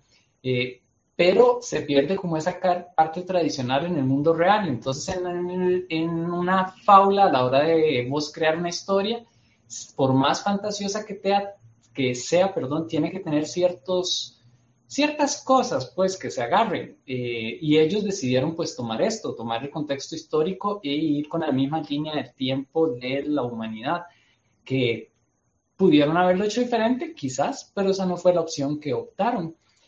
Y además, eh, de, bueno, lo que nos estaba diciendo Rama, ¿verdad? Que las tribus de antes tal vez se vistían así, tal vez, ni tal vez para asustar, pero muchos también eran por la parte de traer también a los espíritus protectores. Eh, qué sé yo, en la guerra llevaban el símbolo de Ares, eh, llevaban eh, los egipcios, no me acuerdo cuál era su dios de la guerra, en este momento no me acuerdo, pero todos llevaban símbolos que les daba esta confianza y esta fuerza. incluso los vikingos, había una rama vikinga, la Berserker, era muy interesante, también me gustan los vikingos. que era todo lo contrario, porque ellos decían que ellos eran, eh, más bien no llevaban casi que ropas a la batalla. Eh, sí tomaban algunas cosas y hacían un ritual antes de ir a toda esa guerra, que los preparaba para ser mejores guerreros. Tal vez las cosas que tomaban no los hacían mejores, pero ellos lo creían tanto que se volvían esos mejores guerreros. La gente les tenía pánico a ellos, a pesar de que sus armas prácticamente iban relativamente desnudos a una batalla, comparado con el armamento que había en esa época en toda Europa, ¿verdad? Entonces, siento que en Corra sí se quita un poco eso, pero también eh, recordemos que sí se preparaban de otra manera. De hecho, una escena que, que me viene a la mente ahora de esta, ¿cómo se llama la, la hija de Toff que es policía? Eh, Lynn. Lynn. Hay una escena muy, muy memorable para mí, que es cuando ella va a entrar en una pelea, no me acuerdo si está en el libro 4, entonces solo como la que mencionamos, pero ella está sentada y se está poniendo la armadura de metal, claro, no se la pone con las manos, sino que se ve donde la parte de metal se la van poniendo, pero ella está como muy solemne en esa escena, dura como par de segundos, o sea, es una escena que no le pusieron importancia, pero tenía esa intención y esa solemnidad de preparación. Creo que fue así, si no era tan literalmente así, pero estoy casi seguro. Creo que es la, en el libro 1, cuando a, sus policías les quitan los poderes, que ya se quita la chapa. Creo, que es esa a la que te refieres. Mm, es probable que sí, si no me acuerdo si en ese o en el 4 cuando van a pelear contra Kubira. Ya, no, no me acuerdo, no me acuerdo de esa segunda escena. Tengo que volver a ver ese libro. Sí, yo lo voy a tener, a tener que, ver Corro otra vez completo. Qué broma. Sí, qué, qué tortura.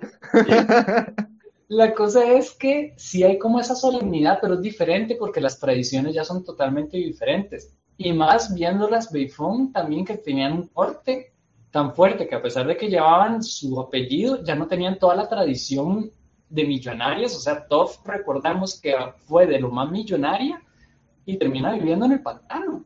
Entonces no tuvo nada que heredarles económicamente a sus hijas. Pues todo lo mismo pasa a nivel cultural. Eh, ahí estamos viendo rompimientos grandes que hubieron por un montón de situaciones que podríamos explicarlas, pero duraríamos un montón en eso. Entonces siento que se da y no se da del todo. A ver, comentan. La incertidumbre más grande, el rumor de Avatar de Netflix con la salida de los creadores de la serie original de Avatar. Totalmente. Esperábamos que sea buena, dijeron que va a traer contenido no, no para un público joven, entonces, sí, tal vez es que va a ser más violenta. Sí, vamos a ver. Eh, todos esos detalles llenos de simbolismo en la leyenda de Aang son los que la hacen excepcional. Entiendo que los creadores decidieron avanzar en el tiempo, con el tiempo cambia, pero sí deja de haber simbolismos que le da más profundidad a la historia. Yo en lo personal no estoy de acuerdo con el comentario, puesto que cuando hablamos de simbolismo no es solamente, vamos a decir, tradiciones o ceremonias, rituales, puesto que en el caso de Corra es un simbolismo mucho más interno, que de hecho es lo que hemos venido hablando desde hace dos semanas, cuando tocando estos libros de Corra. Por eso es que no hemos querido tocar la, la trama principal, porque justamente queremos es tocar estos simbolismos que, que sí están en la serie, pero ¿qué pasa? Eh, de hecho, creo que en la primera eh, decíamos eso, ¿no? Que así como en el pasado, en las tribus, vamos a decir, hay muchas ceremonias, mucho ritual, muchas leyendas, cuentos. Eh, actualmente no. Sin embargo, aún existen muchos simbolismos, muchas cosas que hacemos que guardan esa parte espiritual. Y en el caso de Corra es precisamente como la espiritualidad moderna. Ya no necesitamos pintarnos la cara y hacer tocar tambores o algo tan vistoso.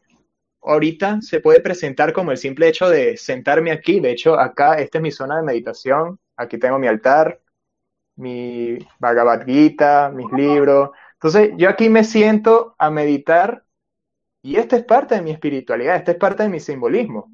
Que cuando tú me ves en las clases, mucha gente, ay, es que tú te ves así cuando vas a dar clases de yoga, te ves tan, sabes, que casi que flotas. Pero va más allá de eso, ¿no? Es porque yo también, ese es como, ese es como mi pintarme la cara de Soca, ¿no? O sea, mientras Soca se pintaba la cara, no, yo me siento un ratico acá a meditar. Entonces, no se pierde, simplemente se muestra de una manera diferente. Y Justamente Manuel, que tiene mucha experiencia en el Raya Yoga, en la meditación, ha tenido la oportunidad de ir a la India, yo espero pronto ir. Este, y justamente nuestra intención con, estas dinámicas es mostrar esos aspectos que muchas veces no están tan claros. Y uno que ha estado en ese mundo ¿no? de, la parte espiritual, como que va pillando, oye, mira, hicieron esto aquí, esto allá. Y por eso te digo, sin ánimo de, que suene chocante, no, sino más bien con, mucho agrado de decirte que más bien sigas buscando, ¿no? ¿Qué otras cosas se muestran en este caso en Corra que no necesariamente se tienen que mostrar de la misma manera que en la leyenda de Anne? Solamente son formas diferentes de ver lo mismo.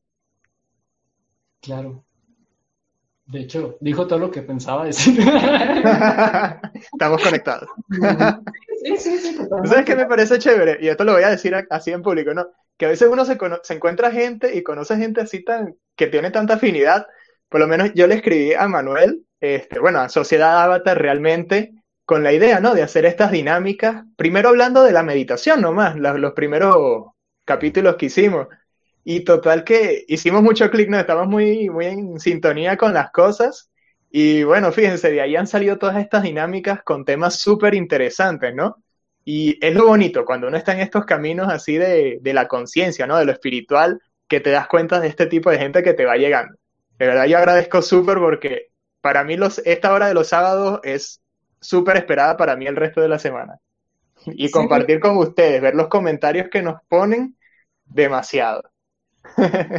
Yo también estoy demasiado feliz. De hecho, fue un poco como Sajer, fue lanzarse al vacío, porque teníamos como una ideita, y fue como, bueno, ¿la vamos a hacer? ¿No la vamos a hacer? A ver, y cuando llegó el día fue como, bueno, ya, está bien, se hace. Ahí comentan también Danny Rock, que si no son hermanos por la conectividad, digo. Eh, ¿Sabes? Hermanos espirituales, en algún momento en alguna vida pasada. Porque digamos que él es de Venezuela, ahora vive en Perú, yo vivo en Costa Rica, entonces no sabíamos ni la existencia. Sí. Fue muy, muy, muy gracioso. Un día podríamos hablar un poco de, cómo surgen las, cosas. Em, no sé, veo que ya se nos ha ido una hora y veinte. Bien, podemos, vamos a redondearla. Vamos a hablar del último tema que quería hablar, que yo creo que esa es una de las cosas que todo el mundo le gusta de este libro. Lo brutal, lo brutal y crudo que fueron algunas de las muertes en el libro y de las peleas. Vamos a poner el, broche de oro al día de hoy, porque, oye, nos mostraron muchas cosas que uno no se esperaba mostrar en, en este, en este tipo de, serie, ¿no? Y mucho menos viendo la manera en que nos mostraron el primer y segundo libro, que era muy diluido en ciertos aspectos, y de repente nos muestran... Vamos, no vamos a empezar desde el tope, que ya ustedes saben a cuál voy a mencionar. vamos a empezar nomás cuando literalmente secuestran a Kai, lo meten en un calabozo a entrenarlo a los golpes donde maestros tierra adultos le caen a piedras a un niño. Demasiado. Ya, ya por, por sí es algo fuerte, ¿no? Y que uno a veces no se da cuenta por la misma actitud, vamos a decir, soberbia de Kai, pero cuando te pones a ver es como que, oye, es un soldado, es un adulto súper entrenado y le está lanzando rocas de este color a un niño. Entonces es como que, uf, es fuerte, ¿no? Cuando pones a ver esas cosas. A ver, ¿qué otra? Para no caer en, los, en los, más fuertes, porque hay varias. Mm, voy, aquí en los comentarios. Eh, el mensaje oculto de la Legend of Korra, la ideología de cada libro, ese es otro mensaje. Hay muchos mensajes, ¿verdad? Pero ese es uno bastante literal, ¿verdad? Que se ve bastante fuerte. Y Ah, no sé si entramos en ese de una vez. La muerte de la reina tierra. Bueno, ese es uno, porque, oye, nos mostraron el lado más sanguinario, más brutal de, del poder del el, elemento del aire. Que en la leyenda de Ang nos los hacían ver como que era el más sutil, ¿no? al momento de pelear. Y de pronto, porque, porque de paso no nos dan pistas, sí, sí, es así, no nos dan pistas. Y de paso viene Sahir Sí, bueno, yo no creo en las reinas. y le saca el aire de los pulmones y la asfixia en una burbuja de su propio aire. O sea, yo no me esperaba eso. No, jamás. De, eso, de hecho, yo cuando vi que se empezó a hacer la burbuja, yo, mira qué curioso, qué suave. no, no puede ser esta serie. Sí, o sea, es demasiado. Y además, ah. las opciones que hay dicen que es una de las o sea, súper sufrida y súper, ¿cómo se dice? Trágica para las personas. Sí, de hecho, la otra vez está, no me acuerdo si fue en un foro algo así, o que alguien hizo una pregunta en los comentarios, alguien habló de eso, y de hecho, porque era de, ¿sabes? El típico meme, ¿qué manera que prefieres morir? En resumen. Y, y entonces alguien que era médico eh, puso en los comentarios, porque mucha gente decía, no, entre que si un ataque de tiburones, entre, no sé, que te corten a la mitad, eran opciones así, ¿no? Y gente todos se iban, no, asfixiado, asfixiado, asfixiado, porque lo veían como que menos sanguinario, ¿no? Que las demás opciones. Y la persona que dijo, que era médica, ¿no? Dijo que no, o sea, más vale, ¿sabes? Que te piquen por la mitad, que tu cuerpo entre en shock y no sientas nada, a que mueras asfixiado. Y empezó a dar una lista de todos los síntomas que, que se sienten antes de, del momento final y es como que que cuando lo sabes y ves la muerte, la muerte de la reina tierra, es como que, uff, demasiado fuerte, ¿no? Y algo curioso, otra, otra cosa, que la vemos morir en una serie animada eh, de Nickelodeon, que en un horario de día, ¿verdad? Que la daban de día, claro. sí, sí. O sea, eh, generalmente cuando hay muertes en, en, series dirigidas a este tipo de público, de repente usted ve qué va a pasar y te la sugieren. Es como, ah, mira, le hizo esto y probablemente muera. Y de repente enfocan a los pies, la sombra u otra parte y ya uno se da la idea. Pero ahí ves la cara de agonía de la reina y es como, suave, se está muriendo en este instante y lo estamos viendo. Creo sí. que fuerte, impactante. Sí, sí, totalmente. Pero se comió al otro, así que no mentira. Sí. No, y otra de las muertes que si te pones a ver también la muestran en pantalla y vamos a decir como que el punto final es muy sutil, es cuando matan, vamos a decir de cierta manera, que no es físico, sino es una muerte espiritual, entre comillas, la de, ¿cómo es que se llama? El, el calvito de Safu, El, el que traicionó al clan. Si alguien se acuerda del nombre, creo que este es uno de los pocos nombres que no me acuerdo, nos los ponen en los comentarios. El que era consejero de, de Sujin. Pero no me acuerdo qué le pasó. Este, que Sahir, ¿te acuerdas que ellos se reunieron en el mundo espiritual? Y como Sahir se dio cuenta que lo habían seguido, eh, Corra y, los amigos al, ahí a lo, al oasis, este, él lo lanzó al pozo este de, de, las nieblas. Ajá. Ajá. Que sí, que en el libro anterior, en el segundo libro, nos muestran los efectos de, ese pozo, ¿no? O sea, básicamente es una prisión espiritual. No te mueres físicamente, pero tu alma no va a ningún otro lado. O sea, simplemente te quedaste allí por, no sé, el resto de la eternidad, quién sabe, o hasta que alguien te salve. Y, o sea, Sahir lo lanzó allí, o sea, así literal, lo agarró y... Entonces es como que otra de las muertes que tú dices, eh, que al momento es como que, ah, lo lanzó, pero cuando te pones a pensar en las cosas como que, oye, dejó su alma atrapada allí, más, más vale que hubiese matado como a la reina tierra a que literalmente dejen tu alma en prisión. Sí, es que ese es el rollo. Ahí vas a estar por la eternidad. Digamos, eh, cuando matan físicamente es como, ah, sí, sí, sí, se va el espíritu al mundo espiritual. Quién sabe qué, ¿verdad? Uno no sabe cómo es la muerte ahí de todo en el mundo avatar. Pero ahí te dicen, no, o sea, él simplemente desaparece y ahí va a quedar y ni siquiera se desintegra. O sea, ahí queda sufriendo toda la eternidad. Entonces. Aquí Ulises nos, nos dice, ay, güey, Ajá, ay, güey, se llamaba el consejero. Ulises Ancona. Ahí sí. comenta, Dani también comenta el hecho de no ver al final el cuerpo de ella, pues no sé si sea por la que va el programa dirigido a cierta audiencia o aplicar la de pero en agua control, sacar los líquidos del cuerpo iría ligado con sangre control. ¿A quién le sacaron el, los líquidos? No me acuerdo. No, pero si lo mostraran así, es lo que ah. entiendo, ¿no? Del comentario. Sí, no, exactamente. Sería algo Sí, sí, sí. sí, pero estaría casi a la par, ¿no?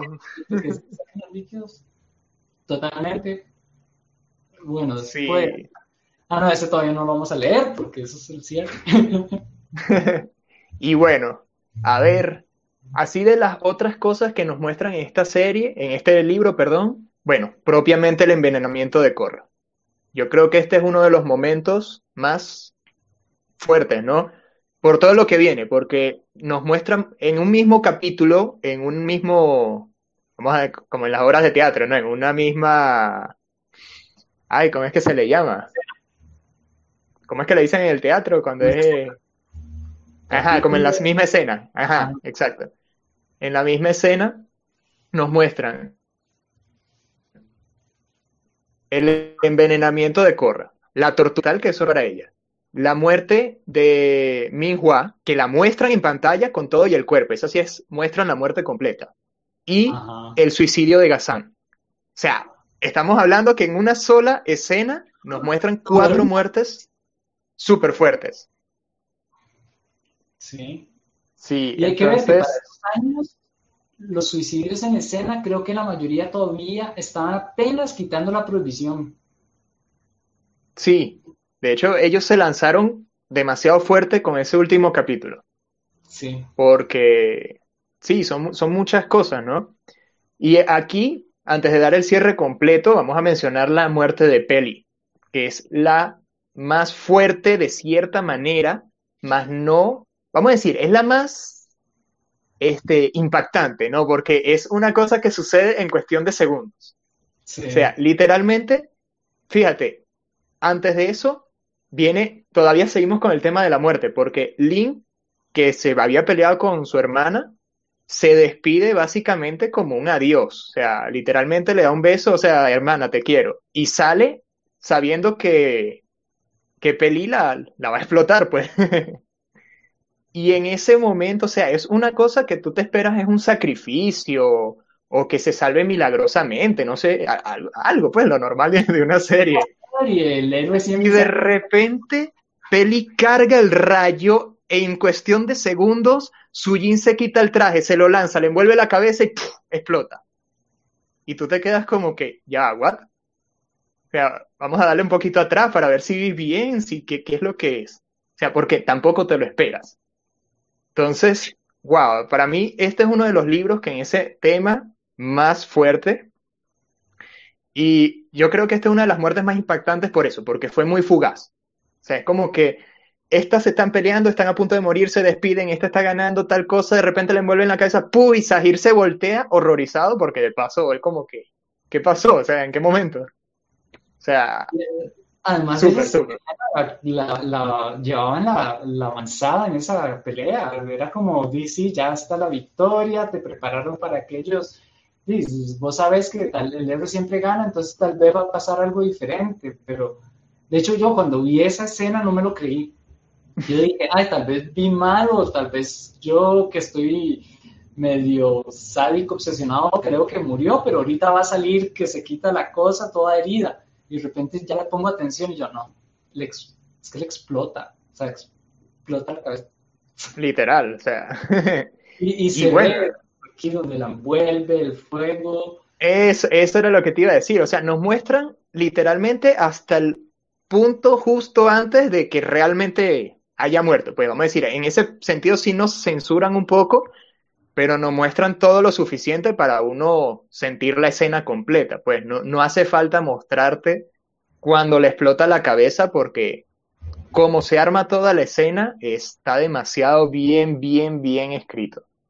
Y de verdad que el lazo emocional, bueno, los que teníamos una simpatía por Sajer, teníamos ese cariño y esa, ese, ese, mira, ella y Sajer son felices juntos y que se arranquen es como, mira, están arrancando no solo un personaje, sino un pilar de este chaval, el dolor que, ok, ella murió y ya va a dejar de sentir dolor, en teoría, pero saber queda con toda esa cara de sufrimiento y de, de impactante de ver cómo Pilín simplemente... Sí, no, y que es el arte también de los escritores de precisamente precisamente hacer a Sahir tan carismático, porque la idea es que precisamente uno se, ¿sabes? Siente esa afinidad con Sahir y que de repente como que eso es lo que te permite de cierta manera sentir afinidad con Peli. Y de repente, ¡pum! O sea, ella muere y tú como que, uy, ¿cómo se sentirá ahora Sahir? Sí, exacto. Y bueno, volviendo al tema de hace un momento, para entonces cerrar, este, bueno, las muertes de ese último capítulo, como hablamos, la tortura física y mental de Korra y la muerte de Minhua, el suicidio de Gazan, todos nos los muestran en menos de un capítulo, porque creo que solamente de la mitad en adelante que sucede todo esto. Tienen a Korra, nuestra protagonista muy querida, envenenada, encadenada, abierta en una posición totalmente vulnerable. Le, la envenenan, le abren un pozo de lava abajo, la tratan de matar en el estado avatar. Todo eso junto, ¿no? Vemos también que esto se liga con la pelea que ella tiene con Sahira al final, que, que o sea, simplemente todo esto le, le empieza a pasar factura, como quien dice, ¿no? O sea, se ve que la afectó mucho, eh, algo que acababa de suceder. Lo que viene después de esto ya queda para la semana que viene, que vamos a hablar justamente del libro 4. Así que corto por aquí el tema de Corra. Y me voy entonces con Gazan y Minhua.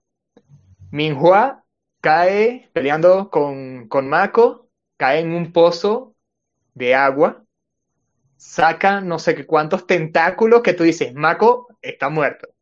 Y de repente el tipo pega un salto, se sube a una roca y lanza un rayo en el agua, así de simple. Y ya, ya la mató. Sí, sí, simple porque, claro, uno no se lo esperaba. Que también vemos, no, la, vamos a decirlo, el ingenio de Mako, como que, sí, es verdad, tienes mucha agua y yo tengo electricidad. y lo heavy de la escena es que nos muestran no solamente a, la, a Mako lanzando el rayo, nos muestran a Minhua mientras se electrocuta cuando cae y el cuerpo muerto en el piso. Sí, toda la secuencia. Todo completo, o sea, eh, sí, para, como decías ahorita, ¿no? Para una serie infantil o juvenil en horario diurno, está como, como fuerte. Sí, esa yo no la había analizado, me había dormido más la otra, pero ahora que lo dices, esa, oh, esa sí está fuerte.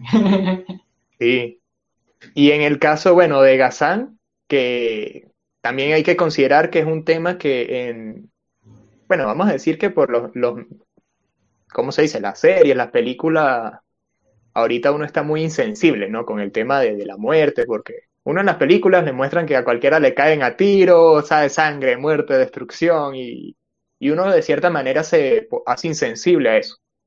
Pero cuando ves a Gazán, como que o sea, veía que no podía seguirse enfrentando a Bolín. Y de paso llega Mako, después de haber matado a Minhua, él dice como que, bueno, o sea, de aquí no voy, con su voz grave y seductora, de aquí no voy a salir, así que ustedes se vienen conmigo. Y literalmente convierte toda la cueva en un pozo de lava, o sea, hace que le colapse encima. Y cuando te pones a ver, se suicidó. O sea, mano, se suicidó. Sí, eso es de lo más. Ah, de hecho, ahí están diciendo eh, el veneno de Corra, la muerte del papá de Asami, pero eso es en otro libro, ¿verdad? Creo. Sí, en el siguiente. Sí, ese todavía no. Nos ven la semana que viene. y se quitan la idea que tenían, que era la de no matar a tu enemigo, sino buscar otra forma de poner final al conflicto. Sí, veníamos acostumbrados al Sí, al muy querido Ang. Sí, sí. Entonces, bueno, digamos que este libro tiene muchas cosas, como vemos, desde lo bonito, como hablamos al principio, ¿no? Todo el cambio, la evolución, los maestros aire, la, apertura, ¿no? Este tema espiritual. Vemos lo que simboliza también el, el abrirnos, ¿no? El poder de la visualización, las oportunidades que se nos presentan. Y bueno, que entre todos estos temas nos ponen muy de frente el tema también de la muerte, nos los ponen en pantalla.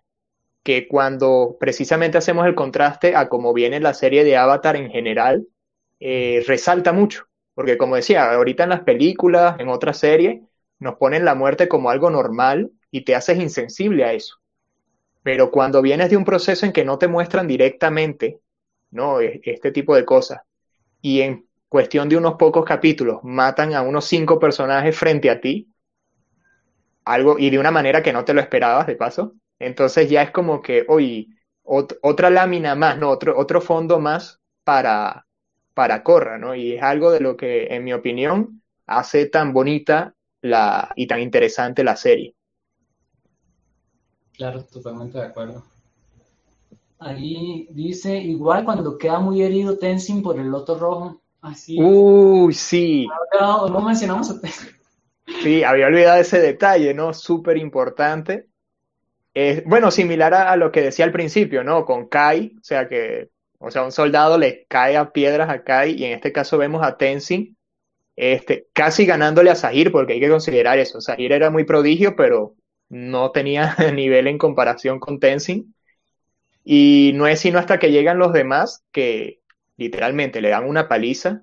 Y una de las escenas mías favoritas del libro, cuando él dice que mientras él esté respirando, esto no se ha acabado. Sí, y, fuerza que... Sí, demasiado, ¿no? Digamos que ahí realmente nos muestran ese, ese lado fuerte del personaje, que hace que, bueno, al que no le gustaba, le, le guste, y al que como a uno, pues que le gustaba tanto ese personaje, ya sea como que, wow, demasiado. y esa frase creo que me gusta mucho y tiene mucha fuerza eh, en el sentido del poder del ser, porque en otros animes y en otras series, por ejemplo, yo, era mucho de Caballeros del Zodiaco, y recordaba que cuando estaban caídos era, ahí viene el poder de Atena y me levantaré por el poder de Atena o me levantaré por el poder de la amistad o algo así, ¿verdad? Pero eran poderes externos. Este, lo que dice mientras yo esté respirando, o sea, es todo el poder interior que está diciendo, o sea, sí, voy a tener más poder, pero no porque el avatarán o alguien me lo da de la nada, es porque aquí está, tengo todo este poder y aún no se termina, aunque tenga todas las de perder, sigo aquí, ¿verdad? Como esa firmeza y esa determinación de lograr completar algo que, que se necesitaba en ese momento. Es como no rendirse hasta el final, ¿verdad? Todos tenemos nuestras batallas y aunque estemos respirando, esa batalla no se ha acabado. Así es. De verdad, mi escena favorita. Es demasiado. Bueno. Bueno, Entonces, estamos. Muchas gracias por haber estado con nosotros hoy. Realmente estamos súper felices de estos espacios, no tienen idea cuánto lo disfrutamos. y ver sus comentarios y poder hablar y todo. Yo creo que nos podríamos quedar horas aquí, pero hay tiempo y hay otras cosas. hay muchos temas que tocar. Así que pendiente todos los sábados a la misma hora por... Este, por el mismo, ¿cómo es? la misma Jeep Jeep cadena, el mismo Jeep Jeep canal. Exacto, ya saben, ¿verdad? Nos pueden seguir en las redes de Rincón Random, YouTube, Instagram Twitter. Eh, y Facebook de Rincón Random o Rincón Random Web, que son los que nos ayudan a encontrar toda esta plataforma y todo. Y además en los YouTube de Rincón Random quedan grabados. Ahí les voy a poner en los comentarios, se los pongo en este momento, la playlist, porque ellos tienen varias playlists de los, bueno, tenemos, porque somos parte del canal, eh, varios playlists de varios programas que se hacen durante la semana. Ahí están. Ese es el playlist de Avatar. Además, un agradecimiento gigante, inmenso a Sociedad Avatar y a toda la comunidad tanto a los administradores y las moderadoras y moderadores que están detrás de Sociedad Avatar haciendo que esto siga creciendo y siga en un relativo equilibrio. y, a, claro, a todos ustedes que nos acompañan, dan like, comparten y ponen sus comentarios, porque sin esto realmente no, no existiría estos espacios. De verdad, muchas gracias. Era súper, súper feliz como les decía, o sea, realmente nosotros a veces hablamos durante semana y esperando el sábado para seguir hablando de esta serie, ¿no? Y seguir compartiendo con ustedes. Ahí pone, Dani, eso es cierto, bueno, ahí nos vemos en vivo para el libro 4 y pone así que a estudiar el libro 4, si no, no sabemos qué viene a hablar. De hecho, yo creo que es el libro que menos me acuerdo. Yo creo que voy a tener que volver a ver esta semana. Aprovechas, ves el 3, ves el 4. Exacto. Y bueno, nos acompañó Rama, que Rama es todo un maestro en un montón de áreas, así que pueden seguirnos en sus redes sociales. Si quieren, nos dices cuáles son tus redes sociales. Ya, me pueden buscar en Facebook personal, Ramananda Das. Me pueden buscar también por mi Facebook de mis clases de yoga, Yoga con Rama.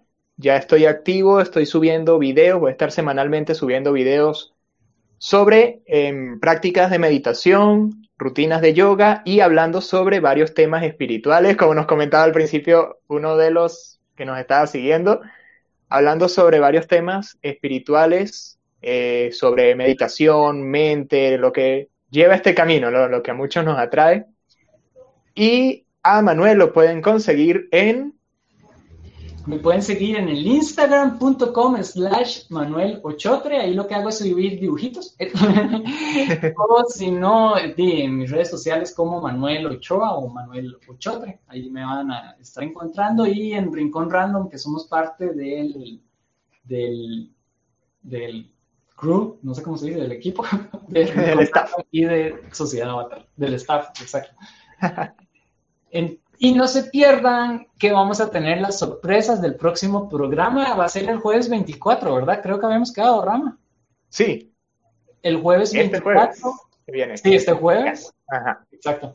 En las redes de Rincón Random, una vez más, en las redes de Rincón Random, con el nuevo programa que les vamos a tener sorpresas de Cyberpunk y, cosas así. La verdad ya no es tan relacionado al avatar, pero siempre relacionándolo con toda esta parte de la, de la vida, ¿verdad? Sí. Le puedo adelantar algunos de los temas, si te parece. Creo que no voy a hacer mucho spoiler, ¿no? Bueno, este primer jueves vamos a hablar sobre el cyberpunk, pero como un punto de vista de una evolución espiritual, ¿no? Todo el contexto espiritual que conlleva la trama o el estilo del cyberpunk, ¿no? La ciencia ficción, el transhumanismo, las prótesis biónicas, la conexión global, que de hecho mucho de eso estamos ya viviendo en este mundo, y cómo eso se relaciona con nuestra parte espiritual.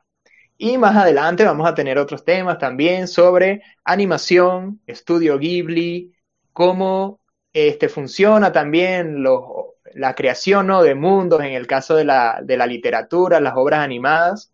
Entonces vamos a tener un espacio bien chévere para hablar de, de muchos temas que sé que le van a resultar súper, súper interesantes. Claro, entonces los esperamos y chao. Nos vemos, muchas gracias de verdad.